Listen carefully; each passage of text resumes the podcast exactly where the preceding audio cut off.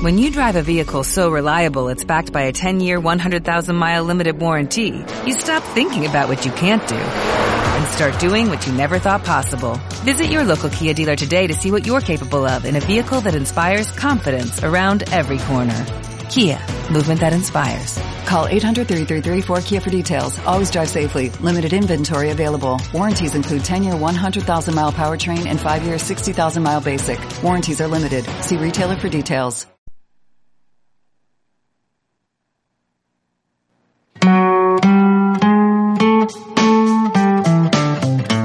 Hecho y Derecho.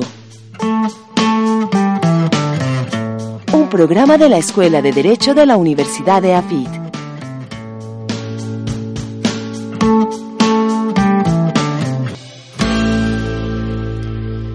Hola, muy buenas tardes. Bienvenidos a esta eh, emisión de Hecho y Derecho, un programa de la Escuela de Derecho de la Universidad de AFIT en Medellín, Colombia.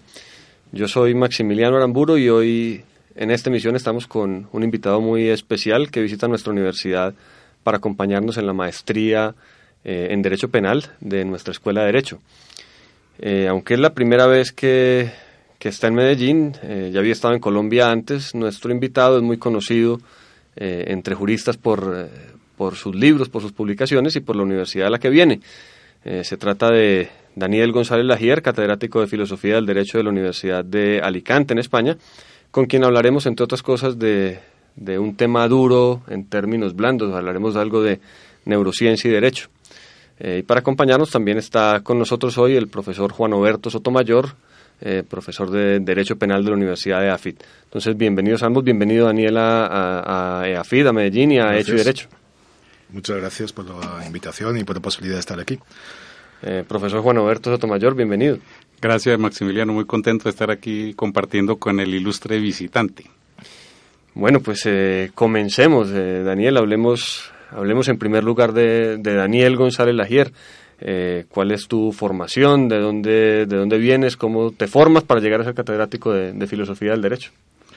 Bueno, mi formación es de jurista exclusivamente, al menos formación oficial. Los únicos estudios así que he realizado han sido los de la licenciatura en Derecho en la Universidad de Alicante. Y digo teórica o de manera oficial porque extraoficialmente sí que me ha gustado leer muchas cosas sobre filosofía y creo que esas lecturas un poco libres y casi siempre dirigidas a una parte de la filosofía que podemos llamar la filosofía analítica me han ayudado un poco en el tipo de temas y han dirigido un poco el tipo de temas que me han llegado a interesar. Pero fundamentalmente mi formación es de, de jurista que después, una vez licenciado, ha leído varias cosas de filosofía. ¿Quería ser abogado? No. no, no. no. Eh, yo no, mi padre sí quería que yo fuera eh, que yo fuera notario, registrador de la propiedad o alguna de estas profesiones jurídicas que dan mucho dinero.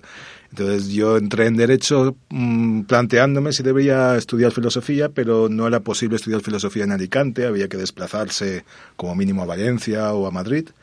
Y bueno, siguiendo un poco los pasos y dejándome llevar por la presión paterna, empecé a estudiar Derecho. Y muy pronto me di cuenta que efectivamente lo mío hubiera sido la filosofía. Pero eh, desde el principio, desde el primer año en Derecho, recibí las clases del profesor Manuel Atienza, que acababa de llegar a esa universidad, era su primer año también en esa universidad. ¿Él venía de dónde en ese momento? Él venía de Palma de Mallorca, okay. de la Universidad de las Islas Baleares. Y eh, bueno, ahí me pareció que había algo en el derecho que podría estar bien y que podía conectar con lo que me interesaba a mí, que era la filosofía. Y desde entonces he mantenido relaciones con el seminario que los profesores de filosofía del derecho tenían regularmente. Eh, ¿Te gustaba algún área del, del derecho, digamos, positivo? ¿Te, ¿Te, te, llamó la atención algo durante la carrera? Bueno, sí, luego descubrí el derecho penal. En, en realidad, gracias a mi afición a la filosofía, siempre me he interesado más por la parte general de las distintas asignaturas que por la parte especial. Me interesaba la parte general del penal, pero me interesaba también la parte general del civil, eh, la parte general del procesal incluso. ¿Y en qué momento te diste cuenta que lo tuyo era la universidad, la investigación, ser profesor, bueno, venía, renunciar a ganar dinero. venía de la mano de darse cuenta de que efectivamente me interesaba mucho más la teoría y la filosofía que la práctica del, del derecho, ¿no? Y eh, el quedarse a la universidad, en la universidad era la única eh, opción si uno quería dedicarse a la filosofía. Así que venía un poco de la mano de darse cuenta del problema que planteaba mm, no gustarle a uno del todo el derecho. ¿no? Y haces tu doctorado en Alicante también. Sí, eh, hice el doctorado en Alicante por la, dirección de Manuel Atienza sobre un tema que también, de nuevo, tenía más que ver con cuestiones de filosofía que directamente con cuestiones de filosofía del derecho, sobre un autor, sobre Joseph Henry von en un principio con la idea de que la lógica deóntica, eh, la lógica de las proposiciones normativas, pero aplicada al derecho, eh, podía ser algo muy útil y muy interesante, pero luego inmediatamente me di cuenta que era un camino de poco recorrido. El propio von Riet acaba reconociéndolo al final de sus escritos sobre lógica deóntica. Pero durante ese camino uno va descubriendo la teoría de la acción, la teoría de la norma, eh, una serie de temas muy interesantes de la mano de este mismo autor. von Riet no era jurista. Von no era jurista. No era jurista, pero seguramente es el filósofo que más ha influido entre los juristas el filósofo no jurista que más ha influido. Eh, y, bueno, y tuvo contactos con Kelsen, con Alchurrón y Buligin sobre todo, y eso hizo que se interesara por el derecho, aunque no tenía grandes conocimientos de derecho, según él mismo decía. Pero su teoría de la norma es, eh, está en el origen de, de muchos desarrollos dentro del derecho conociste personalmente a von Rief, estuvo en tu tesis. Eh, ¿Cómo fue esa experiencia de conocer al objeto y que fuera un sujeto? Sí. Eh, mientras estaba haciendo la tesis doctoral, gracias a Ernesto Garzón Valdés, que era un poco el, que hacía de intermediario entre von Riet y, yo, porque cuando necesitaba un libro yo le pedía a Ernesto Garzón que si se lo podía pedir a von Riet y Ernesto Garzón me, lo enviaba. ¿no? Gracias a Ernesto Garzón Valdés eh, y un poco tramando las cosas entre Atienza y él a espaldas mías, invitaron a von Riet a que viniera a mi tesis doctoral. Creo que a cambio le propusieron un viaje por Sevilla o por España o algo así para seducirle y lo más atractivo. ¿no? Y entonces, afortunadamente, es algo que siempre le agradeceré, él estuvo en, el tribunal de la tesis. Lo cual era raro, ¿no? Hablar de von Riet delante de von Riet. Eh, y tus investigaciones durante un tiempo se dedican, digamos, al, campo más o menos delimitado por, por tu tesis, eh, sobre el concepto de norma, de acción y algún tiempo, digamos, sobre esos, sobre esos dos ejes? Durante muchos años mm, las investigaciones fueron la tesis, era la única investigación. Lo que pasa es que tuve la posibilidad de publicar algunas partes de la tesis como artículos independientes y bueno, pues tuve una ocasión de publicar algo sobre teoría de la acción y algo sobre teoría de, de, las reglas técnicas, también algo sobre la causalidad. Se me ocurrió comentar el caso de la colza, que todavía está coleando en, en España, eh, desde el punto de vista de la teoría de la causalidad que mm, había propuesto Von Rey, ¿no? Pero siempre son partes de la tesis, vinculadas a la tesis, y la investigación era dirigida exclusivamente a ese tema y ahí te, digamos, te, te incorporas a, a, ese grupo que empezaba a formar por esa época el profesor Manuel Atienza con Juan Ruiz Manero, que era el grupo de Alicante. Bueno, lo que hoy se ha conocido como el grupo de Alicante. En el grupo ya había bastantes integrantes. Estaba Manuel Atienza, estaba Juan Ruiz Manero, que ya estaba en Alicante cuando llegó Manuel Atienza, estaba eh, Josep Aguiló, estaba Juan Antonio Pérez Lledó y estaba Francisco López Ruiz. O sea que yo llegué ya a un grupo numeroso, donde nutrido para tratarse de una asignatura de filosofía del derecho, donde mm, ya había seminarios y una actividad de discusión muy, muy marcada, constante. Y bueno, este es un grupo que, que, se ha caracterizado, se ha hecho muy conocido, al menos en América Latina, por sus trabajos en argumentación jurídica, como digamos, con, de alguna manera, si se me permite la expresión, como un concepto paraguas eh, para las actividades individuales de cada uno de ellos, algunas en conjunto. Eh, ¿Cómo se escribe tu trabajo en, ese, en, ese, en esa dinámica de, de, grupo de, de, argumentación jurídica? Bueno, es que como dices, tienes razón al decir que la argumentación jurídica es un poco un paraguas. La argumentación jurídica es casi un sinónimo de razonamiento jurídico. Y entonces ahí caben muchas cosas. Yo mm, diría que eh, gracias al estudio de von Riet acabé interesado más que por la lógica de las normas, por la teoría de la acción la teoría de la acción me llevó a la teoría de la emoción, etcétera. Y todos estos temas se podrían vincular muy fácilmente con el razonamiento jurídico, eran las cuestiones conceptuales que estaban en el presupuesto de muchas de las eh, de los razonamientos a la hora de aplicar el derecho. Siempre me, he situado un poco en este nivel de presupuestos, de las cuestiones más básicas, porque es el nivel donde más se conectaba la investigación con la filosofía. Y de hecho ahí es donde se ve muy claramente la vinculación con el derecho penal en temas como muy puntuales como el de la teoría de la acción, el tema de la, de la intencionalidad, del dolo. Eh, la causalidad. La causalidad. Y cómo te la llevas con los penalistas, porque a veces en los penalistas solemos ser como muy dogmáticos. O los filósofos del derecho empiezan a verse como los que le tiran piedras a los demás. Eh, los, penalistas piensan que yo soy un penalista frustrado. Eso para empezar. Durante toda la.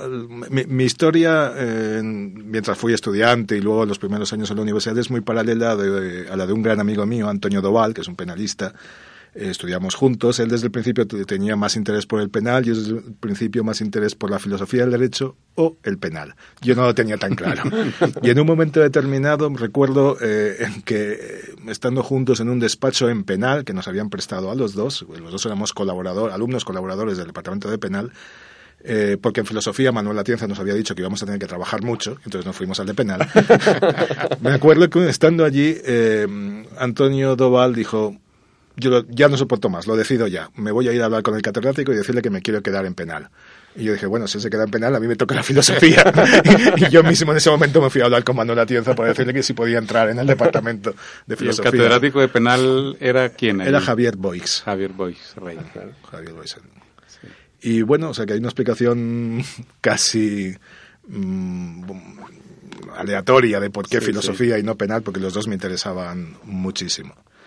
Y bueno, de hecho los temas que efectivamente he escogido tienen mucho que ver con el penal. Y siempre, ahora ya quizá menos, porque luego por razones biográficas él se fue a Valencia, aunque ahora ha vuelto a Alicante, etcétera, pero siempre mm, eh, he podido discutir con él los temas de, que me interesaban. La teoría de la acción la estudiamos juntos. Teníamos un seminario privado nosotros dos, donde cogíamos un libro de penal o un libro de filosofía estudiar teoría de la acción aunque la, la, aproximación tuya o los estudios tuyos sobre los temas penales, mm, si no me equivoco, no los veo como tan ligados a la dogmática alemana y a la tradición alemana, ¿no? Como más influencia. Sí, supongo que a través de von Ritt, que al fin y al cabo es, eh, aunque él fuera finlandés, es un, pasa por ser un autor anglosajón, fue el discípulo de Wittgenstein en Cambridge, ¿no? Eh, a través de él y las lecturas derivadas de él, eh, mi formación ha sido más cercana al mundo anglosajón. Y entonces mi formación en temas de derecho penal, más que la dogmática alemana, efectivamente se debe a autores como Feinberg, ¿no? del ámbito más anglosajón. Y me siento bastante más cómodo con ese tipo de acercamiento que, que no requiere una gran construcción dogmática sino que va tratando de solucionar problemas concretos. Me siento más cerca porque me permite aplicar más eh, mi formación de filosofía analítica, ¿no? Ser más analítico. sí. te inscribes en una. Te, definirías a ti mismo como perteneciente a una tradición analítica de la filosofía, que quizás es la, que más ha rendido en, en, la filosofía del derecho de los últimos años. Pues durante mucho tiempo esto empezó siendo una broma, ¿no? Daniel es que es el analítico del departamento, porque mi, departamento claramente al principio de filosofía analítica, pero es verdad que la filosofía analítica se ha acabado anquilosando en una serie de temas y de principios y de la lógica, etcétera, que creo que le impiden avanzar hacia eh, soluciones más, más cercanas a la práctica, ¿no? Y esto es algo que Manuel Atienza siempre ha denunciado. Mm, y en ese sentido mm, se decía que yo era el más analítico, pero en un tono no despectivo, pero sí de broma, ¿no? Pero últimamente he decidido reivindicarlo. Sí, soy el analítico y, a mucha honra. Y además creo que lo que hace falta es desde dentro de la filosofía analítica, efectivamente, sacudirle el polvo y empezar a acercarse a temas más interesantes y abandonar un poco la, el enfoque estrictamente de lógica formal o de lógica simbólica y a usar, eso sí, herramientas lógicas en el análisis de los problemas, pero, pero avanzando. Bueno, Tarelo hablaba de, que de las herramientas no hay que hablar sin utilizarlas. Eh, un poco, es un poco eso, bueno, que su escuela posiblemente no... Para un filósofo analítico, hablar de las herramientas significa también afilarlas. O sea que además de usarlas hay que tenerlas bien preparadas y por eso eso se hace hablando de ellas. Bueno, y entonces, luego das alguna especie de, yo no sé si un paso, pero sí al menos un salto eh, a la teoría de la prueba. Eh, al final también tiene que ver con cuestiones muy biográficas, pero eh, mi esposa es profesora de Derecho Procesal y cuando la conocí estaba trabajando en una tesis doctoral sobre presunción de inocencia, donde una parte importante era la teoría de la prueba. Y leyendo estos temas, pues, leyendo su tesis doctoral y sus avances, etcétera, me di cuenta que bastantes cosas de las que yo había aprendido para teoría de la acción se podrían proyectar sobre los problemas de teoría de la prueba. Y así inicié efectivamente algunos trabajos sobre teoría de la prueba. Fundamentalmente porque me di cuenta que en prueba hacía falta tener un concepto de hecho, un concepto de acción, y porque me di cuenta que hay una conexión muy estrecha entre problemas de prueba y problemas conceptuales. Si queremos probar una acción, tenemos que saber qué es una acción. Si queremos probar una relación de causalidad, tenemos que saber qué es una relación causal. Y es más, cambiando la definición de acción o de relación causal, pues tenemos como probado o no probado, a la vista de los mismos datos, eh, uno u otro de estos hechos. O sea que hay una conexión y me pareció que se podía explotar. Y en cuanto a teoría de la prueba o ese recorrido en teoría de la prueba, eh, ¿también te escribirías alguna escuela o alguna corriente, eh, por lo menos algún conjunto de autores que compartan algunos presupuestos? Sí, supongo que en teoría de la prueba eh, hay un conjunto de profesores que mm, podrían tener como figura central a, a Michele Tarufo. Mm, la característica suena, te suena, ¿verdad? la característica, como bien sabes, de, de Michele Tarufo, en teoría de la prueba, la característica fundamental es la idea de que la prueba tiene que ir orientada a la constatación de la verdad de los enunciados probatorios. O sea, los enunciados probatorios son verdaderos o falsos. A la verdad en el sentido de correspondencia con una realidad histórica, no con una eh, realidad mm, que crea, que constituye el juez o que se imputa normativamente. Esto es lo que podríamos llamar el cognoscitivismo en materia de, prueba. Yo me escribiría ahí claramente, pero al mismo tiempo diría que con el tiempo me he hecho un tanto más escéptico, no sobre la posibilidad, no sobre la, la necesidad de que el proceso vaya orientado a descubrir la verdad sobre los hechos, sino sobre la dependencia entre la verdad y los conceptos y todo se desplaza eh, hacia los conceptos, tengo la, tengo la sensación. Eh, un enunciado es verdadero o falso bajo cierto esquema conceptual, presuponiendo una serie de conceptos. Entonces, saber qué esquema conceptual es el correcto me parece fundamental. Yo diría que la concepción conocitivista de Tarufo, Jolly Ferrer, etcétera, a ellos suelen asumir que la perspectiva fundamental es la de la ciencia y la metodología es la de la ciencia, etcétera. Y yo diría que hay que construir una perspectiva propia de los juristas, porque la finalidad para la que necesitamos estos conceptos no es descubrir la verdad solamente, sino descubrir la verdad para hacer una aplicación justa del derecho. Y eso me parece que introduce una serie de matices que hace que no tengamos que asumir exactamente los mismos conceptos que usan los filósofos o los científicos. Nuestro concepto de acción tiene que ser distinto, nuestro concepto de causa tiene que tener matices distintos, etcétera. Esta es una pregunta casi que de mala fe. Eh, pues no la hagas. Ah, eh, entre los, al, al menos en América Latina, quizá en España es un poco, un poco diferente, hay una separación muy tajante entre los procesal civilistas y los procesal penalistas. Quizá algo de esto hay también en, en, Italia. Me, me, da la sensación de que en España no tanto.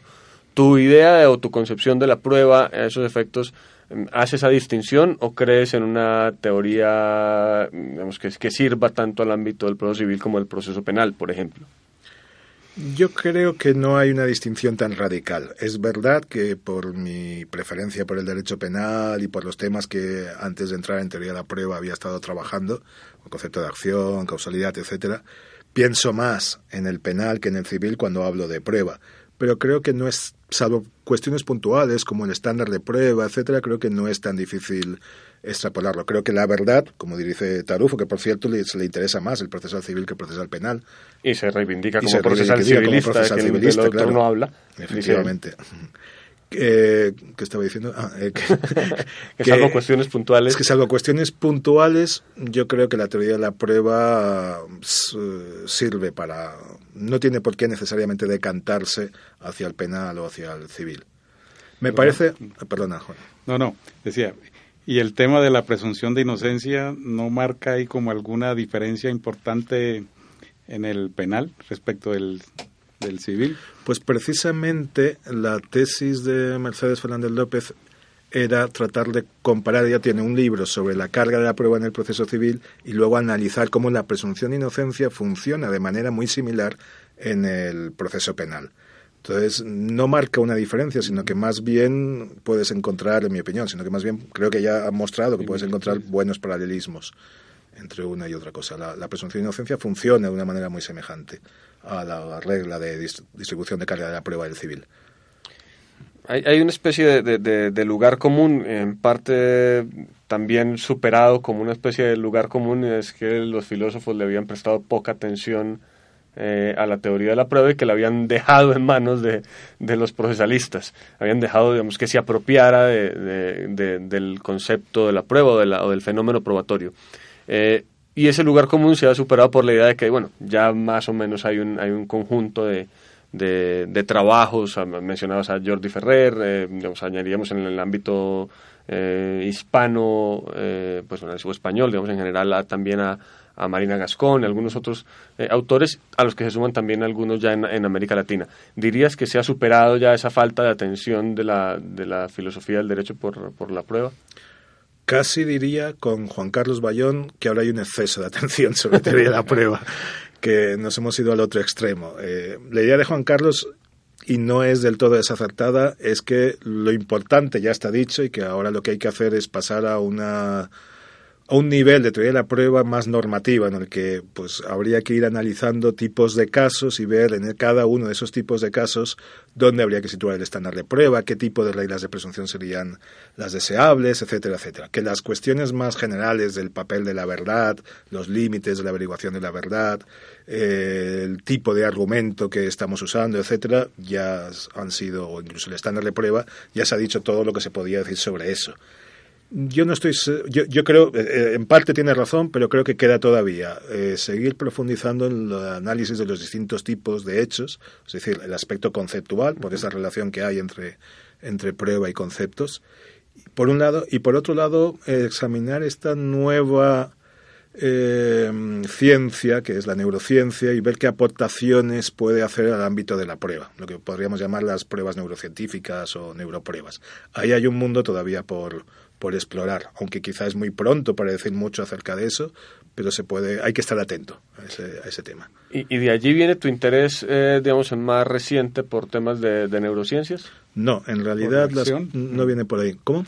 O por la acción. Eh. Viene de la acción, pasé a la emoción. Un poco la, el concepto de emoción, un poco la idea es que las teorías de la acción que había estudiado eh, tenían como eje central la noción de intención. A partir de la intención se explica la acción, ¿no? Y se genera la... Tema de mucha relevancia para el dólar. Sí. sí. Eh, pero parecía que faltaba en esas teorías de la acción un análisis del papel de las emociones. No solo la intención es la mejor manera de explicar las, las acciones, sino también muchas acciones las explicamos directamente por la emoción que está sintiendo en un momento determinado el sujeto. ¿no? Entonces parecía como que había que completarla y sobre todo analizar qué relación hay entre las emociones y las y, las acciones. Me interesaba, por ejemplo, si el hecho de que alguien realice una acción bajo una emoción muy fuerte implica que no hay voluntad a la hora de realizar esa acción, excluye la intención. Y esto de nuevo me parecía que se podía vincular con un problema del derecho penal, que es el de las atenuantes o eximentes que tienen que ver con eh, emociones violentas, el miedo insuperable, eh, el arrebato o afecación, como decimos en España, etcétera. Y al mismo tiempo estaba el problema de que no solo parecen atenuar la responsabilidad en algunos casos, sino que en otros casos la agravan las mismas emociones, por muy intensas que sean. Me estoy pensando en los delitos de odio, ¿no? El machismo, el racismo, etcétera, son móviles relacionados con emociones que agravan la responsabilidad. Y ahí hay una especie de incoherencia. Por un lado, las emociones disminuyen la, la responsabilidad si son muy intensas, salvo que sea algún tipo de emociones que no nos gustan. Entonces, por muy intensas que sean, agravamos, ¿no? Y hay que encontrar una teoría que dé cuenta de esta dualidad de las, de las emociones. O sea que llegué a las, a, las, emociones a partir de las acciones y claro, estudiando las emociones, ahora voy a, la pregunta, estudiando las emociones, eh, los neurocientíficos eh, tenían mucho que decir sobre ellas, precisamente sobre esta idea de si en las emociones desplazan las, la intención, la voluntad y toman el control de las acciones de una manera automática en el cerebro. Así que para estudiar las emociones no solo había que estudiar a los filósofos y los psicólogos, sino también los neurocientíficos. Y de ahí ya pues me interesé por la, por la neurociencia. En un primer momento, por el papel de, que los neurocientíficos pretendían eh, realizar de demostrar que no existe libre albedrío y por lo tanto de negar la posibilidad de la culpabilidad. Ese fue el primer punto, así que... Mm, muy relevante para el derecho penal, pero ¿piensas que podría tener algún rendimiento en alguna otra área del derecho? Sí, si todo está determinado, no solo es un problema para el derecho penal, es un problema para la existencia misma del derecho. Entonces, la regulación de la conducta no regula, la conducta no regula nada. Y no solo para el derecho, sino para el pensamiento en general. Lo que pensamos está determinado. Lo que yo estoy diciendo en este momento estaría determinado, no sería el producto de una reflexión. Toda la, toda la filosofía moral se derrumba se derrumba toda la filosofía moral o no, toda la filosofía diría yo, se derrumba todo el mundo. Yo sostengo que esto llevaría al nihilismo más absoluto, ¿no? si fuera verdad. Y eso creo que demuestra no que sea falso, sino que no tiene sentido plantearse si es verdadero o falso, que no tenemos las herramientas conceptuales, el lenguaje apropiado para poder discutir este tema. Sobre ese tema, digamos, eh, a mí me ha llamado la atención que eh, surge el debate de, las neurociencias, por lo menos en el campo del derecho penal, como en un momento eh, muy especial y es cuando hay como cierto movimiento que, digamos, pretende como de alguna manera directa o a veces indirecta debilitar el sistema de garantías o de límites del derecho penal. Entonces casi que cualquier herramienta que se encuentre útil para, para legitimar ese discurso eh, se, le echa manos, nos apropiamos de él, digamos, y el efecto suele ser eh, eh, en, el tema constitucional y de garantías y demás. Entonces yo creo que las neurociencias se ha habido como un aprovechamiento políticamente interesado de, de, esa, de esa polémica. No sé qué. Posiblemente las neurociencias no lo digan ni lo tolerarían. Exacto. Eh, eh, con esto que dices, Maximiliano, y que dices tú, Juan Alberto, el problema es que no, se, no distinguimos normalmente entre neurociencias, por un lado, y neurodisciplinas, o lo que algún autor ha llamado neurotonterías. Las neurociencias es el estudio del cerebro, y esto sí, que es una investigación científica, y ellos, cuando lees a los neurocientíficos puros... Un jurista lo puede entender. Son, no lo puede entender, salvo algunos que hacen algún esfuerzo de divulgación, pero no, directamente no se puede entender pero cuando hacen un esfuerzo de divulgación son muy comedidos en las hipótesis que van lanzando, se limitan a descripciones, a tratar de ver cómo funciona el cerebro y de explicárnoslo. Esas son las neurociencias. Pero luego, a partir de esas informaciones o de esos avances, eh, han surgido la neuroética, el neuroderecho, el neuromarketing, la neuroreligión, la neuroretórica y otras neurotonterías. ¿no? Y aquí sí que ya empezamos a entrar en el terreno de las pseudociencias, porque pretenden tener un manto científico, pretenden estarse encima de un manto científico, eh, aprovecharse del prestigio de la ciencia, pero realmente eh, extraen hipótesis, muy poco sólidas, sin ninguna metodología filosófica seria, en muchos casos, y, entonces acaban siendo los que efectivamente copan los proyectos de investigación, los que más dinero tienen y los que salen y, los que más libros venden, pero no son nada serios. A justificar una restricción de garantías con ese tipo de investigación. Por ejemplo, entonces lo que se llama el neuroderecho está en manos de, de algunas personas muy poco formadas en filosofía, en penal, en civil, etcétera, que tienen poco conocimiento en realidad acerca del derecho y que hacen extrapolaciones. Muchas veces son inventos, creen haber inventado cosas que ya hace muchos años se han dicho y se han superado. Ahora, por ejemplo, hay basándose en esto, como una especie de vuelta al hombroso. Al hombroso, claro, Sin haber leído al hombroso. sí, eh, ¿Alguna vez perdón si, si traiciono, digamos, la, el, si el recuerdo, la memoria me, me, traiciona. Creo recordar haberte oído decir que, que toda tu producción eh, académica, bibliográfica, eh, te, gustaría que, el libro sobre emociones tuviera más divulgación o, más conocimiento. Eh, no sé si traiciono eh, lo, que, lo que decías, pero me gustaría como preguntarte por, por eso. Simplemente diría que es el libro al que más cariño le tengo. Mm, ¿Por qué? Pues mm, a lo mejor no por...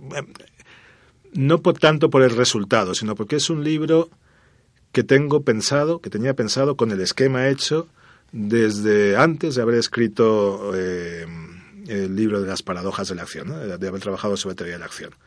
Aunque luego la justificación es que, bueno, la teoría de la acción no se ha basado en las emociones, eh, esa fue la justificación para sentarme a escribirlo. Pero el libro estaba pensado de, antes. Desde que leí un libro que se llama así Emoción de William Lyons, que me impresionó y me di cuenta que había un tema que me gustaba. Y casi en realidad ha sido ese libro el que me ha inspirado primero para escribir cosas de teoría de la acción y después para centrarme en, el concepto de emoción. Entonces, en ese sentido, además, eh, el esquema salió en una tarde, ¿no? Una tarde de qué temas habría que trabajar. Pam. Y en ese sentido, una reflexión ya de mucho tiempo que una reflexión de mucho tiempo estaba ahí y fue sentarse y escribirlo con relativa facilidad. Y ah. por eso le tengo cierto cariño. Ahora estás trabajando sobre neurociencia, tenemos un poco de lado las emociones, con los vínculos que, que hay, pero estás hablando sobre, sobre las implicaciones de neurociencia en derecho. A ver, es, siempre está el tema de la prueba que uno no logra abandonar, aunque haya dicho que ya hay demasiado sobre prueba, porque eh, quizás el más llamativo es el que más tiene que ver con teoría de la argumentación. Yo lo he enfocado, la teoría de la prueba, desde el punto de vista de la argumentación y entonces es muy difícil abandonar, es el que interesa más a la gente, el que más te piden que vayas a dar algún curso sobre ese tema, etcétera, ¿no? Pero al margen de esa línea de la que no logro salir, efectivamente sigo trabajando en el de la neurociencia. Lo que he dicho antes de las neurotonterías no quiere decir que todo sean neurotonterías. Hay, hay cosas muy serias. Yo diría que hay como tres núcleos primero seguir investigando en esto de si eh, las neurociencias van a poder demostrar, yo creo que no, pero si va a poder demostrar eh, que el libre albedrío es una ilusión, o sea, el tema de la relación entre el cerebro y la libertad. El segundo, la posibilidad de mm, usar técnicas neurocientíficas, básicamente las técnicas de neuroimagen, de detectar la actividad eléctrica y química en el cerebro cuando realizamos ciertas acciones o tenemos ciertas intenciones, etcétera, la posibilidad de utilizar esto para probar los estados mentales, para probar que alguien tiene una intención u otra, o en realidad, más allá de los estados mentales, para probar cualquier cosa, porque ahora hay un, tipo de detector de mentiras que parece ser muy sofisticado y que se basa en observar ciertas ondas cerebrales cuando a alguien se le presentan, por ejemplo, ciertas fotos o, o cuando ve a ciertas personas, etcétera. En estos casos parece que hay una onda, la llaman P300, que se puede detectar fácilmente con unos electrodos y que eh, dice si el sujeto está mintiendo o no está mintiendo con una fiabilidad elevadísima. Mm, el tercer problema eso cambia completamente toda, la, norma sobre el testimonio, por ejemplo. Lo cambia completamente, sí. Y el tercer grupo de problemas así que creo que vale la pena investigar es el de, aunque aquí yo he tenido una desilusión, es el de los neuroéticos que intentan justificar las normas, las normas morales, pero también las normas penales, con las que las normas morales tienen una relación muy, muy, estrecha, ¿no? Eh, desde el punto de vista del funcionamiento del cerebro. Ellos quieren justificar que las normas, la normatividad y los valores provienen de una serie de intuiciones basadas fundamentalmente en emociones, de intuiciones y emociones, que no tienen una justificación racional y que en realidad son eh, solo eh, estrategias para que la humanidad pueda sobrevivir como especie. Es decir, le dan una explicación darwinista de la normatividad. Pero algunos de ellos además dicen que y eso está bien y por lo tanto esas son las normas que debemos seguir. O sea que justifican, no solo, no solo pretenden explicar las normas, sino justificarlas. Y esto ya es un salto muy fuerte. ¿no? Y digo que hay una desilusión porque yo he estudiado recientemente a los que me parece que tienen más eh, interés, los que son, han sido más llamativos, etcétera, pero realmente no tienen una formación filosófica relevante, son psicólogos, fundamentalmente, eh, sin formación filosófica y eso hace que sus afirmaciones adolezcan de problemas metodológicos muy, muy graves. Por ejemplo, muy pocos han oído hablar de la falacia naturalista. Sí, sí. Hay algunos filósofos que están ahí también, y esos son los que hay que leer, ¿no? como Patricia Chaslan, etcétera, que sí que ha oído hablar de la falacia naturalista y explícitamente pretende dar argumentos contra ella, aunque me parece que son argumentos muy flojos. Bueno, no sé si cambio de tema muy bruscamente o, no, sé, Maximiliano, si, seguimos. Lo que pasa es que eh, yo desde el comienzo mm, quería preguntarte algo volviendo al tema de la universidad y, y tu formación y demás. Y es como, digamos, si ha cambiado mucho la sociedad española, el ambiente, digamos, universitario, cultural, desde el momento en que te formaste, sobre todo, pues como con el doctorado y demás, a la actualidad. Y cómo ves desde ese punto de vista o cuál ha sido tu experiencia en tus visitas a Latinoamérica, digamos, en, en, en relación como cómo ves el ambiente. ¿Cómo eh, estamos? Eh, no, no tanto pues como la académicamente, sino como el, el, la, el, ambiente cultural desde el punto de vista jurídico y demás eh, de tu experiencia acá. A ver, eh, me ha parecido que hay como dos partes, ¿no? Primero que cómo ha cambiado la universidad, o, primero he entendido cómo ha cambiado la Universidad Española y luego te la comparo con lo que he encontrado aquí. La primera parte casi mejor seguimos hablando de neurociencia, porque es desoladora, ¿no? Cómo ha cambiado la universidad en España desde que yo entré a ocuparme de la filosofía de derecho allá por el 87-88 hasta la actualidad. Eh, es realmente desolador. Es decir, si yo le pongo ahora un examen a mis alumnos de los como los que yo ponía en los años 90 no aprueba nadie y no eran exámenes difíciles. Ahora la formación de los alumnos es mucho peor. No solo la formación a la salida de la universidad, sino la formación a la entrada de la universidad también. ¿Dónde está el problema? No lo sé. Pero eh, es difícil encontrarte con un alumno que sepa leer un texto y hacer un buen resumen. Se limitan a copiar eh, literalmente el párrafo del principio, el del medio y el del final. Y con eso creen que ya han hecho resumen, ¿no? Eh, así que es desolador. No encuentras tampoco interés, no encuentras eh, el mínimo alumno bien formado. A mí me dais mucha envidia cuando me habláis de estos alumnos excelentes que tenéis aquí o cuando yo veo las preguntas que durante este curso me están haciendo algunos alumnos. Digo, bueno, esto es imposible de imaginar hoy en día en, en España. No sé cuál ha sido el problema, pero. Y, y, el mazazo final o la puñalada final ha sido esta reforma reciente que llamamos de la reforma de Bolonia, ¿no? Mm.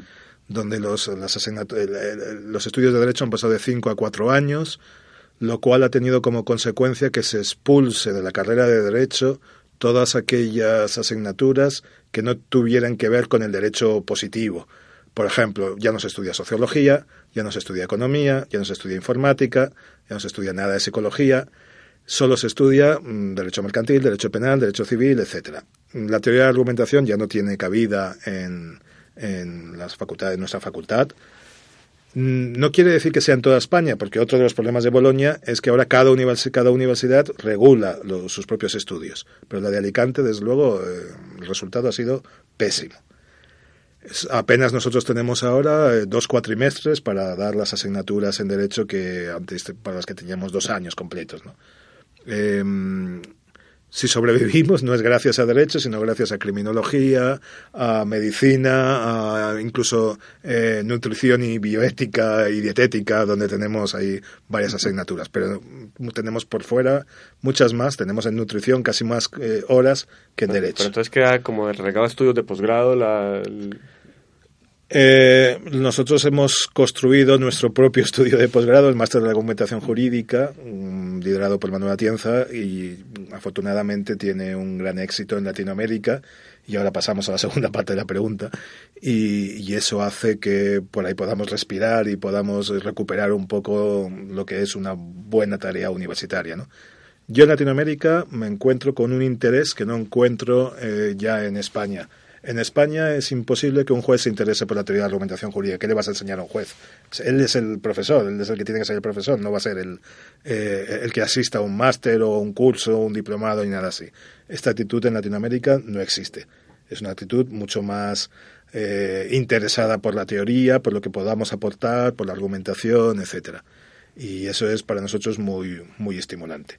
Aunque a lo mejor puedas pensar en algún punto es posible que ellos estén tratando de compensar un déficit de estudios en filosofía de los que son conscientes, pero por lo menos son conscientes y están intentando eh, compensarlo y entonces eso hace un, interés, genera un interés que es muy, muy bueno para nosotros, muy, muy, muy, interesante. En ese sentido a mí me ha llamado también la atención que el grupo de Alicante, eh, siendo pues, de filosofía del derecho, un grupo de profesores muy importante de filosofía del derecho, tenga tanto interés y sea a su vez eh, de interés para operadores jurídicos. ¿verdad? de jueces, jueces abogados, inclusive. En este máster de argumentación, el 90% de los asistentes son latinoamericanos, el resto son polacos, polacos, italianos, o español puede que haya uno cada año. Y em, y el 90% son eh, prácticos del derecho. Apenas hay uno o dos profesores cada año. O sea que sí, que es, yo creo que es una, un éxito de, de, la argumentación jurídica, de demostrar que es una manera de hacer que la teoría sea útil para la práctica. Quizá en parte, quizá parte del problema del desinterés de los jueces y abogados y de los prácticos españoles hacia eh, la filosofía del derecho es que la filosofía del derecho que se venía haciendo hasta ahora era una filosofía del derecho muy abstracta, muy desconectada de los problemas reales y todavía mm, muy, muy marcada también incluso por, por el derecho natural, por mm, explicar el derecho o la concepción del derecho todavía muy marcada por eh, la época de franquismo, etcétera, y que eso ha hecho que la imagen que pervive de ese tipo de asignaturas todavía no, ya no se corresponde con la, con la que es real, pero todavía pervive esa imagen. Bueno, pues esta respuesta nos, nos sirve para, para concluir. Eh, era parte de lo que nos, nos, vuelve, nos vuelve al principio y nos sirve para, para concluir esta, esta entrevista muy, muy, muy entretenida, muy agradable. Eh, como esperamos que sea para, para ustedes, nuestros oyentes. Eh, profesor eh, Juan Oberto, esta es la primera vez que nos acompaña, esperemos que no sea la última, ya tenemos varios, varias cosas en, en mente para, para otras ocasiones. Sí, claro que sí, esperamos estar pronto por aquí de nuevo. Daniel, pues eh, muchas gracias por habernos acompañado hoy en, en, esta emisión y, nuevamente bienvenido siempre a Medellín, que no sea la última vez. Eso espero, muchas gracias.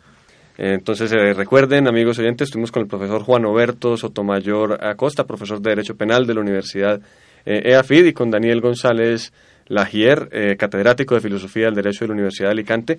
En esta emisión de Hecho y Derecho hablamos sobre neurociencia, sobre Derecho, Filosofía del Derecho, Argumentación como saben, como ven, temas duros, eh, digamos, en términos blandos.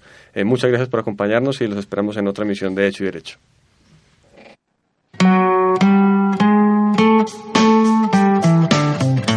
Hecho y Derecho. Un programa de la Escuela de Derecho de la Universidad de AFIT.